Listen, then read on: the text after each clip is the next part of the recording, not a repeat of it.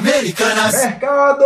20 bilhões de rombo, cara. 20 bilhões de rombo foi o que a Americanas anunciou. E aí fica nesse vídeo para você entender tudo direitinho o que foi que aconteceu. Esse dinheiro tá faltando? Foi erro contábil? O que é que aconteceu? Se liga, acompanha aqui nesse vídeo.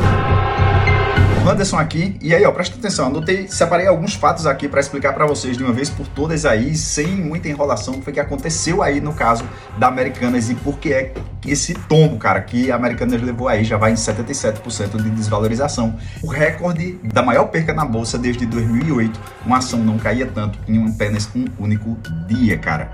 Ó, se liga. O que a Americanas anunciou como 20 bilhões é o valor da Magalu, cara. Magalu vale 20 bilhões. A Americanas, ela trabalha com um, um, antecipação de pagamento de fornecedores, tá? O que eles chamam de risco sacado, nada mais é do que antecipação de pagamento de fornecedores. Como é que funciona?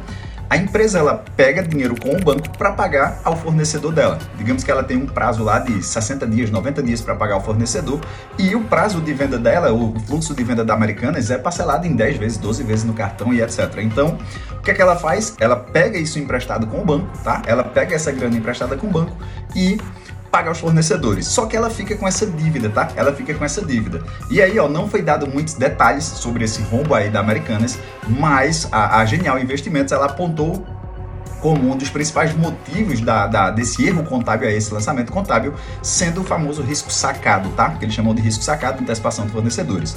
Americanas, ela, uma vez que ela paga o fornecedor, ela tira essa obrigação, só que ela deveria também lançar como endividamento, tá? E ela não estava lançando isso como endividamento. Não necessariamente possa ser que esteja faltando 20 bilhões, mas o fato é que ela deixou de lançar, ela deixou de fazer esse lançamento de maneira correta, tá? Primeiro impacto que vai acontecer com a empresa, tá? A alavancagem, a alavancagem da empresa ela vai ficar bem elevada. Anotei aqui, ó, maior alavancagem pode ser a realidade da empresa, vai estar diferente do que estava lá no, no, nos balanços contábeis dela. E isso aí vai ter um maior custo de dívida da empresa, tá?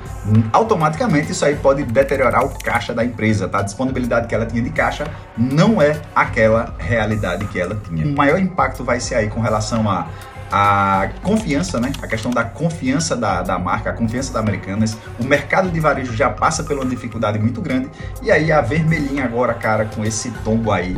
Tem um cara que foi o que assumiu a empresa e ele renunciou com apenas nove dias. Sérgio Rial. Sérgio Rial, ele trabalhou, foi presidente do Santander, inclusive 2019, foi 2020 teve uma regra que a B3 ela, ela divulgou, ela pediu para que as grandes empresas anunciassem aí qual era o salário dos executivos, tá? E aí, ó, o Sérgio Rial tá aqui nessa relação, ó, o Sérgio Rial tá nessa lista com esse saláriozinho aqui, então é um seu extremamente respeitado, é uma pessoa extremamente considerada pelo mercado, tá? Colocou, cara, o Santander em primeiro lugar no mundo, tá? A operação do Santander Brasil, ela passou a ser a mais rentável do mundo da família Botinho, tá? E a escolha dele para ser presidente do Santander na época foi uma escolha pessoal da filha do presidente do banco. Sérgio Rial ele tem essa importância pela capacidade de gestão que ele tem, pelos resultados que ele já deu e pelo que o mercado respeita ele, tá? Ele assumiu a empresa com nove dias, ele denunciou esse rombo que estava acontecendo. Segundo ele, ele vai continuar aí para poder dar assessoria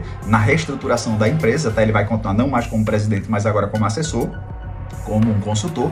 E aí, ó, ele informou que esse erro poderia estar acontecendo aí há mais de 10 anos. Por último, a crise do varejo. O Brasil passa por uma crise no varejo aí com relação ao mercado inflacionário, a gente já fala sobre isso. Inflação alta, ela pressiona o consumo, tá? Ela pressiona o consumo. E essa dificuldade, cara, é enfrentada pela Americanas, pela Magalu, pela Via, a gente já vê isso aí, a desvalorização dos papéis estão sendo enormes e aí abre o alerta sobre o mercado de varejo. O maior investidor do Brasil, ele não compra varejo, isso já é, já é, já é conhecido. Tem vários vídeos dele falando sobre isso aí, tá? Ele não compra varejo porque ele considera um risco muito elevado. Mas e você? Me fala aí. Você vai continuar investindo no varejo? Você acredita na reestruturação, na recuperação da Americanas? Você acha que as, os papéis voltam a subir um dia? Foram 77 de queda, cara. Mas se você chegou até aqui, comenta aí, ó. Americanas, só para eu saber que você chegou aqui até aqui. E aí, tamo junto. Valeu.